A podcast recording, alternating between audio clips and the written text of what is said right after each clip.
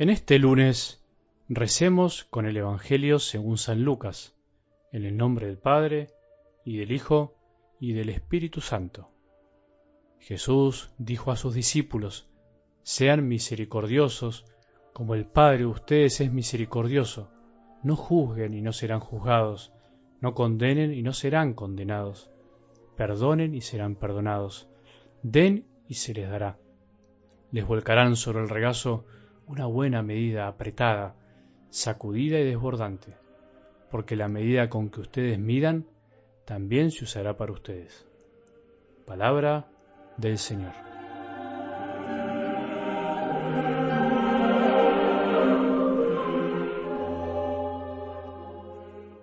Me hace bien pensar que la palabra de Dios cada mañana, y a veces especialmente los lunes que es más difícil, es resucitadora, ayuda a levantarnos, porque en definitiva eso es resucitar, levantarse. Hoy me levanto, sí o sí, hoy quiero algo distinto, hoy puedo, hoy se puede hacer algo mejor.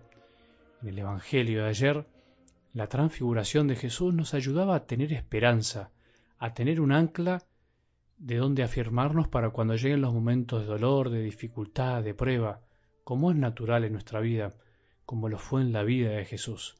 Los discípulos vivieron un momento único que jamás olvidaron, por más que en ese momento no comprendieron plenamente lo que pasaba, por más que Pedro no sabía lo que decía, sin embargo, en ese momento esa experiencia les quedó grabada a fuego para siempre. Qué necesario recordar las experiencias gratas de Jesús que guardamos en el corazón, no podemos olvidarlas. Es por eso que podemos decir que el olvido, la pérdida de la memoria del corazón, de esa memoria que nos hace tanto bien, esa que nos da la certeza de la fe, de la presencia permanente de Jesús en nuestras vidas, es la causante de muchos de nuestros males. El cristiano desmemoriado, ese que no vuelve de tanto en tanto a esas transfiguraciones, de Jesús, a esos momentos inolvidables en los que Él se nos manifestó, tarde o temprano abandona la fe, o por lo menos la vive de un modo superficial, asentada únicamente, por decirlo de algún modo, en un sentimentalismo o un intelectualismo, o racionalismo dicho de otra manera. Es por eso que San Pablo decía, perseveren firmemente en el Señor. La firmeza de la perseverancia solo puede lograrla aquel que no se olvida que somos ciudadanos del cielo y que estamos para algo más grande aquí en la tierra y que pase lo que pase sabemos y creemos que Jesús es nuestro Señor y que nuestra vida le pertenece a Él. Algo del Evangelio de hoy es muy corto pero sustancioso.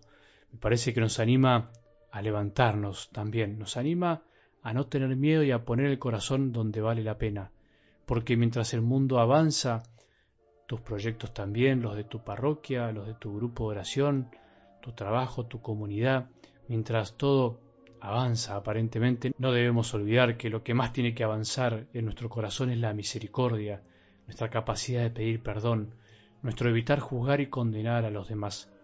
¿De qué sirve avanzar en tantas cosas de la vida si no avanzamos en lo más elemental, en la misericordia, que es lo que alivia y da paz al corazón?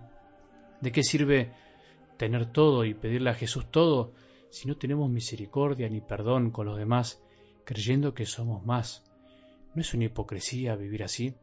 ¿De qué sirve que tus hijos tengan todo si no aprendieron de tu boca y de tu corazón el que no es bueno juzgar y condenar a los demás? ¿Nos damos cuenta que este es el corazón del Evangelio muchas veces olvidado? ¿Nos damos cuenta de por qué la cuaresma nos quiere llevar a lo esencial? nos damos cuenta cuántas veces destruimos a personas por nuestra falta de misericordia y de perdón. Nos damos cuenta que esos que alguna vez despreciamos y ofendimos, que no perdonamos y juzgamos, son tan hombres y mujeres como nosotros débiles y con problemas como vos y yo. Jesús es misericordioso. Él mismo es la misericordia, pero al mismo tiempo es justo. También habrá justicia cuando nos juzgue pero nos juzgará con misericordia, como sólo Él puede hacerlo, pero en la medida que nosotros vayamos aprendiendo a hacer lo mismo acá en la tierra.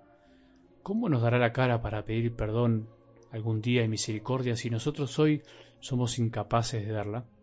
Si nosotros no damos nunca el brazo a torcer, Escuché una vez a alguien a quien le preguntaban si se arrepentía de algo en su vida y contestaba muy seguro, me arrepiento de lo que no hice, jamás de lo que hice o dije, eso jamás. Qué frase tan llena de soberbia y cerrazón, cuánta necesidad de conversión que tenemos si pensamos así.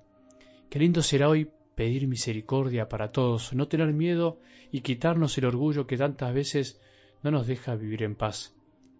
¿Sabes por qué a veces andamos tirados en el piso y muchas veces sin ganas de caminar? Porque no somos capaces a veces de perdonar, de ser misericordiosos, de callar por amor y no condenar. La falta de perdón y la soberbia nos aplasta y nos va haciendo insensibles, incapaces de comprender de que todos estamos hechos de barro, de que todos somos frágiles y capaces de caer. Cuando Jesús dice que demos y se nos dará, no nos está proponiendo el negocio de la fe, del amor, o sea, el dar para que algún día nos den algo como retribución. Me parece que es al revés. Nos está advirtiendo que no podemos pretender que nos den, que algún día Él nos dé, si nosotros no dimos primero, si nosotros no fuimos capaces de entregar. No podemos pedir misericordia ni ahora ni en el juicio final si no aprendimos a darla en estos tiempos. No podemos pretender no ser condenados si nosotros nos cansamos de condenar a los demás. Si nos debería caer la cara de vergüenza al reclamar que no nos juzguen si nosotros juzgamos y somos duros con los otros. Se nos medirá con la misma vara con la que nosotros medimos a los otros. Si usamos vara cortita para tener cortitos a los demás, como decimos acá, la misma usarán con nosotros. En cambio, si usamos vara ancha y larga, Jesús hará lo mismo con nosotros. Seamos misericordiosos como el Padre del cielo es misericordioso con nosotros. Probemos, nos hará muy bien a todos. Que tengamos un buen día y que la bendición de Dios, que es Padre misericordioso, Hijo y Espíritu Santo, descienda sobre nuestros corazones y permanezca para siempre.